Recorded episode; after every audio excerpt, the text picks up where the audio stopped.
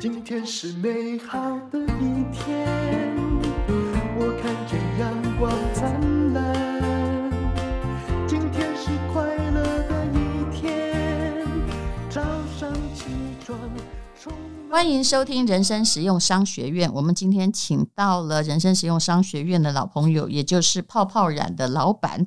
台大的学弟詹干辉，Hello James，你好，Hello 淡如姐好，各位淡如姐的听众朋友们，大家好。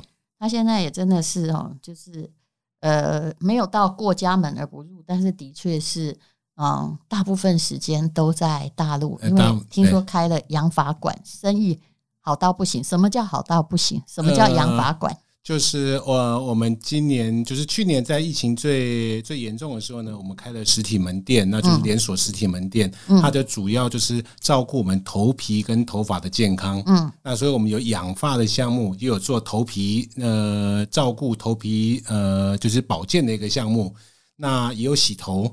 所以呢，在呃，我们现在呢也有染发，对吧？也有染发，就是用我们的泡泡染呢，在做健康的植物染发这样子。嗯、那生意呢，其实出乎我们意料的好。那所以就大部分时间都在大陆工作，尤其是在东莞或深圳这一带。因为我们的企那个企业总部在东莞，所以我们就是那个呃养发馆呢，现在已经在筹备第一。欸明明买你的泡泡染哦，我刚我常常很简单的说，台币五十块就可以自己染。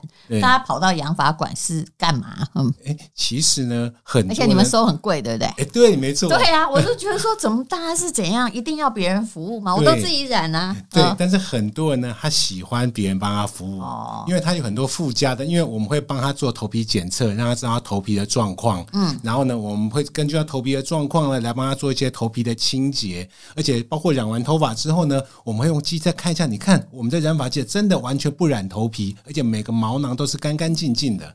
这也是有时候人家帮你染，像我老公也是用你们的泡泡染，他就会说我后面看不到，对，怕染的有些没有染到，对对，没错，戴上手套帮他抓一抓，好不好？对对对，对。但呃，的确啦，如果有人染的话，你可能会更均匀，对不对？是没错没错，因为他们是那个技师帮你弄，是很细心的，一点一点帮你弄这样子。那如果我们就买一包，其实我后来算一算，我自己染。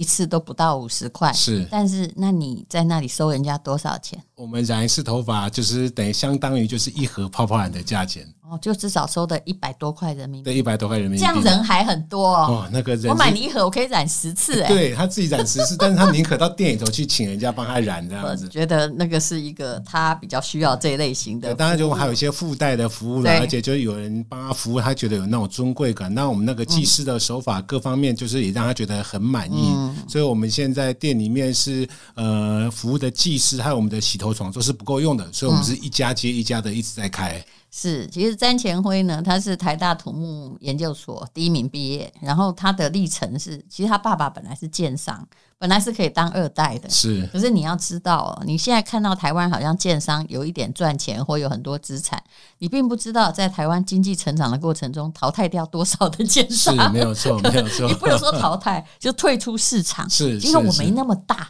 对、嗯，很难搞了。对，就是你没有那么大的话，你资金呢各方面的话，其实呃会就会自然而然就是优胜劣败就会被淘汰这样子。所以你就呃研究所毕业服完兵役之后嘛，你本来是这个呃在政府的公部门。其实我那时候毕业的时候有先到那个工程单位去做了几年，但是就是工程单位是真的是蛮辛苦的，而且就是呃都是在一个陌一个环境比较恶劣的陌生的地方建设完我们就走了。是，而且他说过一个笑话嘛，上一次来上节目，他就说有爸爸哈带着不读书的小孩，对，然后又指着这位头戴着头盔的钢盔的，就是那个公安那种公共安全的帽子的，说你看你万一不读书，就要在这种。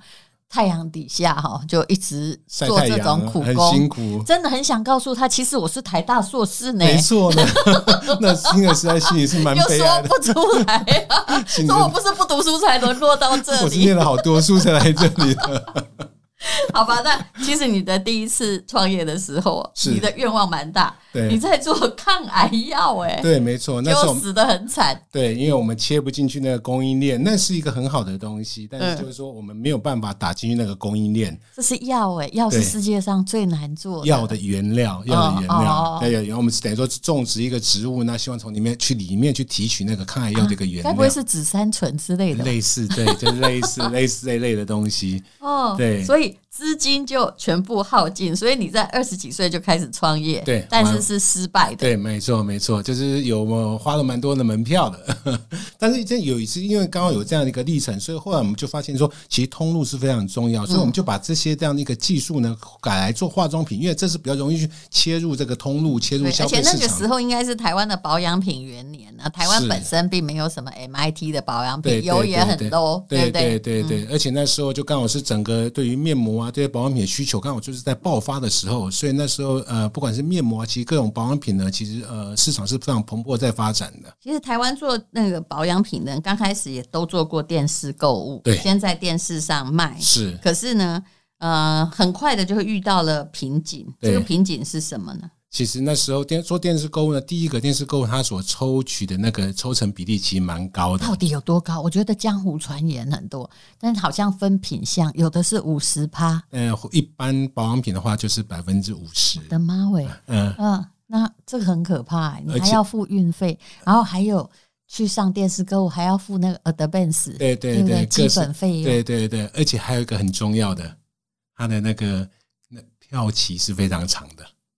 我知道，台湾有两家重要电视购物，对，有一家票期还好，是 十五天，嗯有一家听说开了三个度月到六个月，对。后来有一次他们是从报三个月延到就又往后延的时候，所有的厂商都哀鸿遍野，是要让我倒吗？是因为你卖的越好的话，你的压力就越大。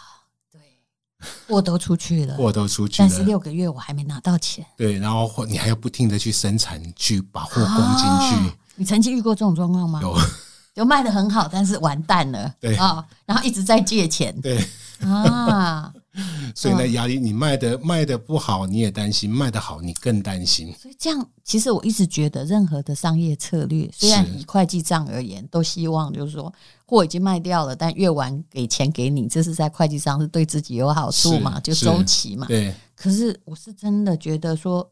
你什么都往自己想是不对的。对供应商，那别人把所有的压力都转借到那个供应商身上去，供应商是很辛苦的。所以，我们公司如果做电商，是我们收钱的时候，我真的跟你说，我们十天就付账。是是，因为呃，第一是小公司也没什么谈判筹码了，第二是说，哎，大家都一起活下去，不是很好吗？对对对，对不对？这是一个比较共赢的一个。你应该知道，我们这种十天付账的思维其实是很漂亮。就是我们虽然收钱，但是。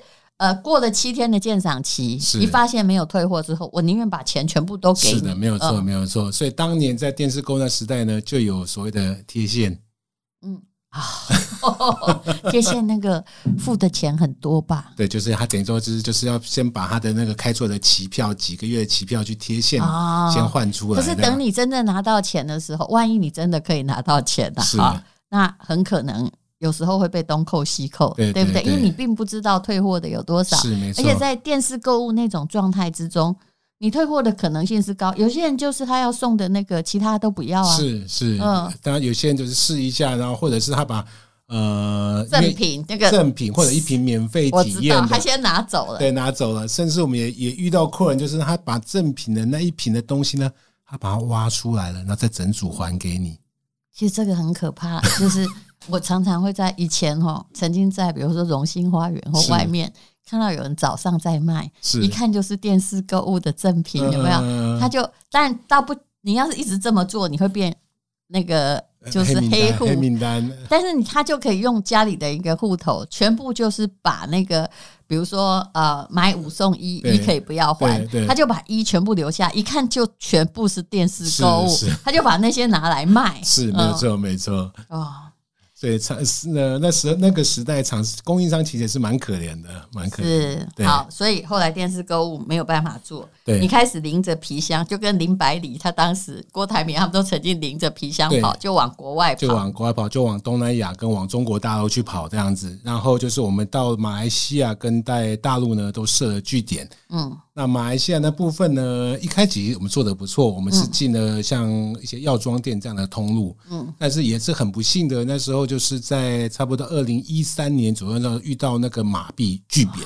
其实马币的贬值是蛮可怕的，那很可怕。因为我在马来西亚有房地产投资项目，早期它虽然涨了，但你没有赚到钱，因为都被汇率吃掉了。因为早期可能是嗯九块五，对，十块左右那时候，一个马币是是九块五的台币。算的，对，现在只有七块吧？对对，那你就总共就有四成不见了。对，那因为像我们做这种药妆店的通，它其实利润是有限的。那你汇率的波动这么大，中啊，对他们来说，他们。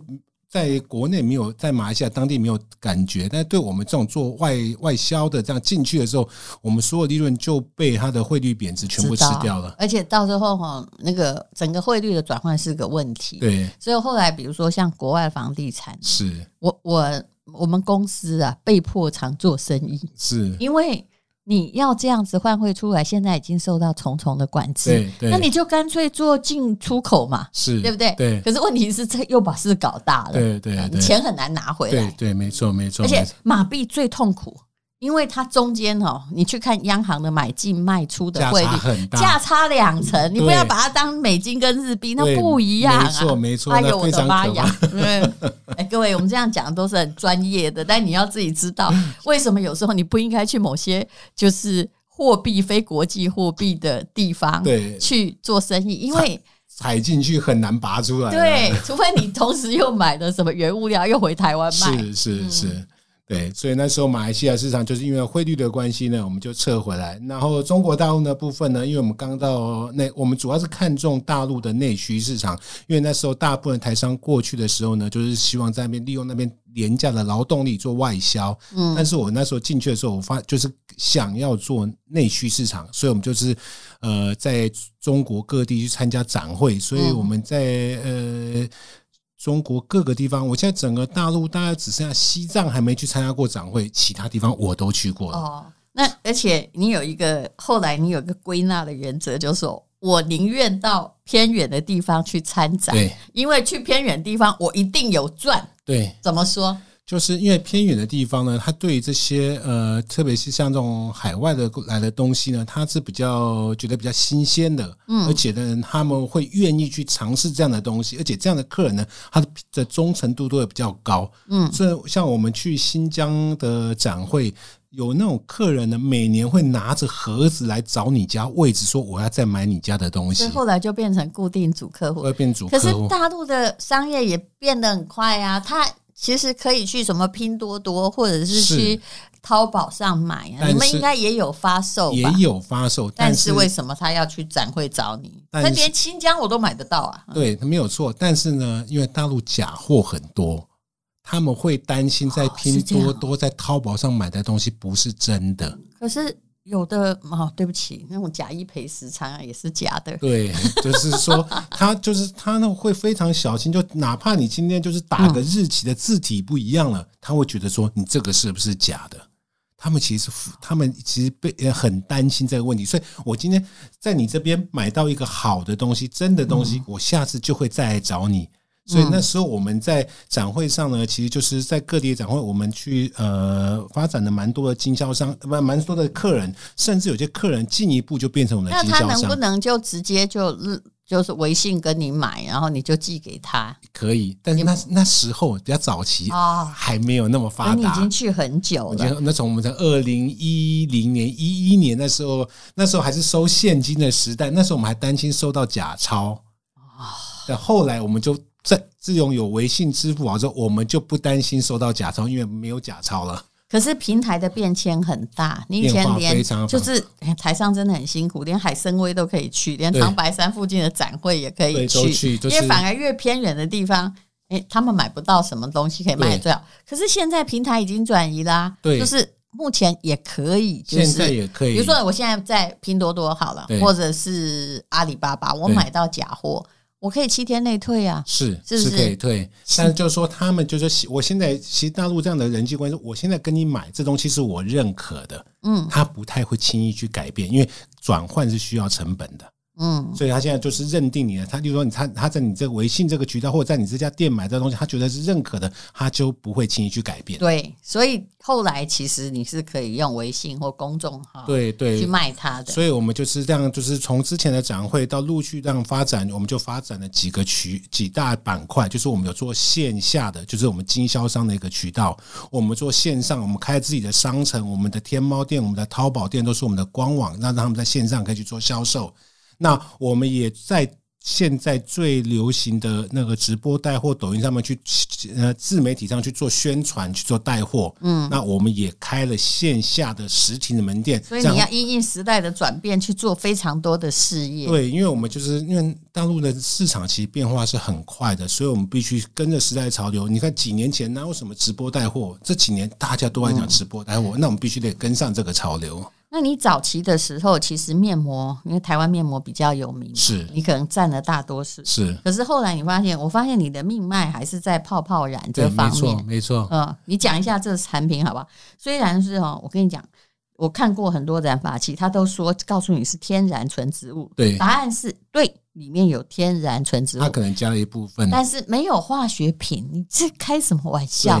我们都知道这不可能，不然指甲花早就可以把古人的头发都染黑了。对对对，其实就市面上这么多的染发剂呢，那呃，我几乎都去买回来，都自己试过了。嗯。那像我其实很很不会过敏的人，但是我用到很多染发剂都会过敏，有的很痛，有的很臭，有的很痛。臭一定是有阿莫尼亚，对，那个就臭像臭鸡蛋的味道。我说这种用在头发上等个十几分钟，怎么受得了？这就阿莫尼亚，就以前早期那个粉红色包包的染发剂或烫发剂都是这个味道。然后就是有些的，就是呃，就是会让头皮发痒啊，会痛这些。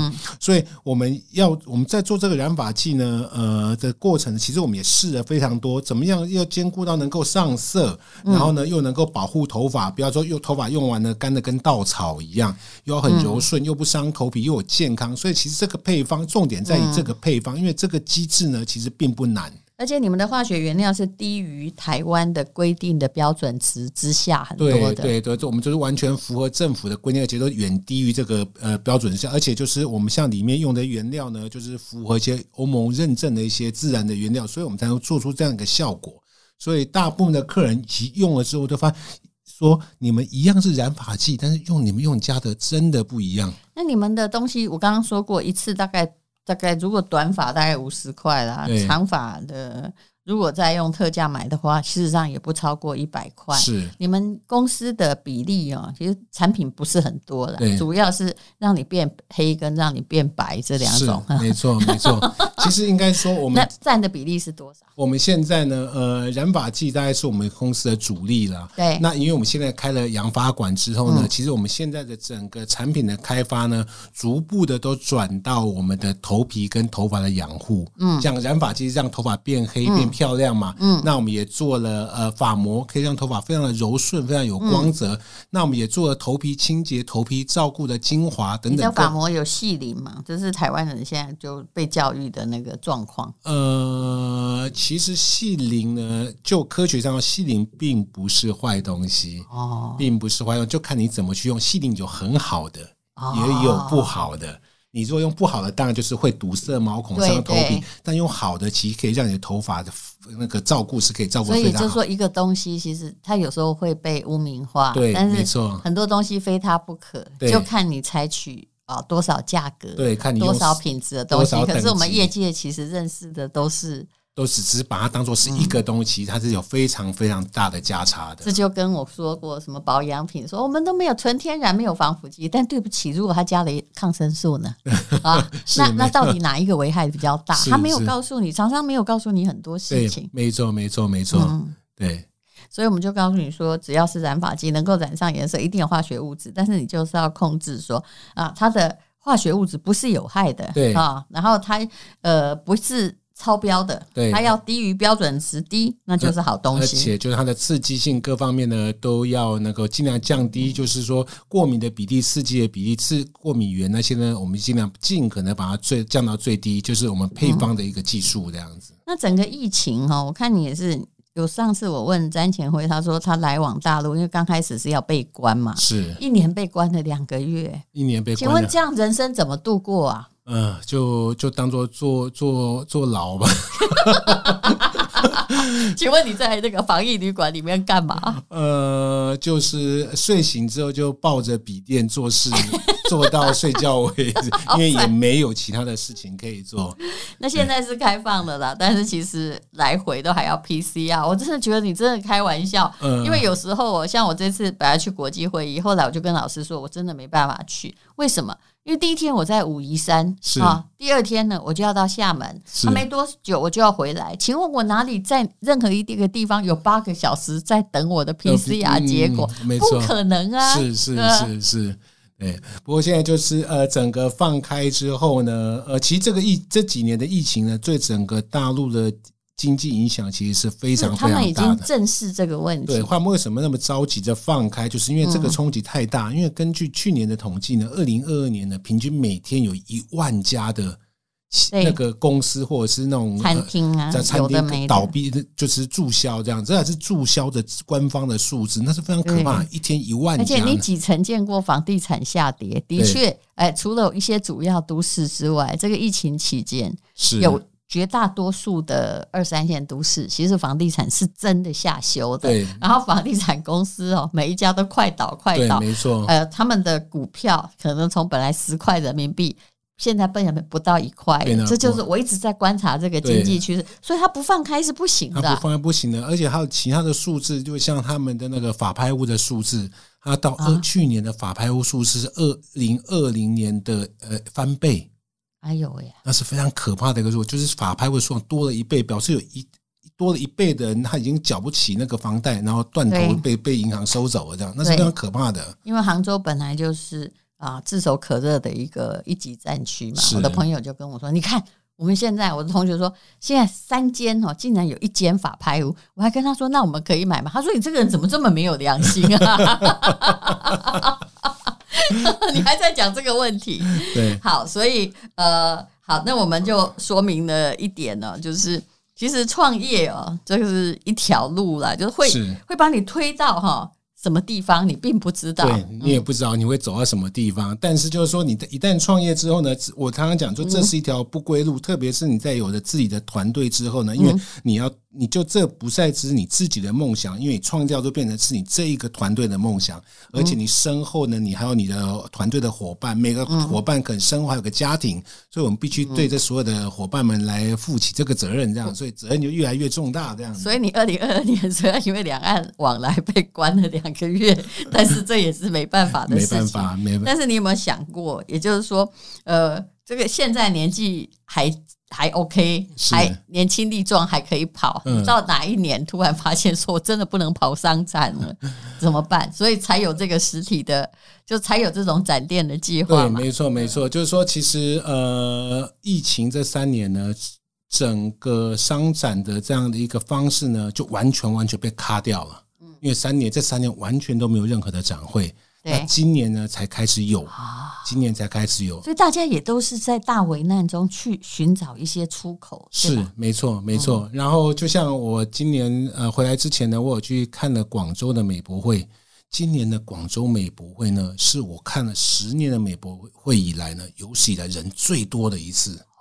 因为好像就是那种感觉，就是啊，大家被关了三年呀。大家都要出来找机会、找模式、找一个好的公司可以配合。嗯，其实我知道啦，经济是不能退后的，经济只要退后，那个地区的人完全没出路。对，嗯、所以我们会感觉就是整个，当然就是还是呃没有像之前那么好，但其实大家就是积极的在这样的一个风控解开状况下去找寻新的出路。那像我们的实体店也是，就是抓住这样的机会呢，我们再做一个呃呃扩展这样子。是好，那么呃，今天呢，我们的节目访问到这里，等一下我们要进广告，因为詹前辉啊，他刚刚讲到了泡泡染嘛，这是他们公司的主力商品，而且一盒其实卖不到几百块，然后可以染十次，基本上那一盒我大概可以用个超过八个月，是，因为我是短发的，而且对于挑染，它就是它不是要让你染各式各样颜色，大家如果染各式各样颜色，去买别的厂牌，是对不对？是。那么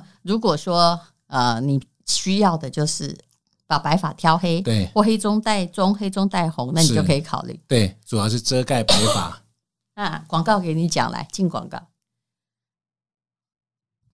好，那那个老板要拿出最大诚意进广告来。那今天呢，我们呃泡泡染呢，就是会用最优惠的组合呢，来给我们呃所有淡如姐的听众朋友。那我们每一盒呢，都会附赠一个染发的一个工具组。那如果两盒、四盒这种比较多的组合呢，除了价格上的优惠呢，我们还有个超值的赠品会来给大家。四盒。那个短发可以染四十次哦，各位。是，但是我因为我们这是一包一包的，所以呢，这个它其实很合适，就可以分享你身边有染发需要的一个朋友。其实说真的啦，它这个泡泡染的意思就是说哈，它是用那个最便捷的包装，比较环保的包装。然后一般的，如果你在日本的药妆店买染发剂。一盒大概是台台币四百多块，对对不对？如果你要去屈臣氏买的话，那它的一盒大概也是用我们现在价格买四百多块，可是它可以染十次，是那就哎是一个很便宜而且迅速的选择，而且十五分钟当然就够了。对，而且就是很安全、很呃健康的一个染法这样子。好，非常谢谢詹前辉，谢谢谢谢丹如姐，谢谢所有观众朋友。如果你想要看这个如何购买泡泡染的话，那资讯栏的链接您就可以看一下，而且只有四十八小时。谢谢。因为今天又可以，今天又可以。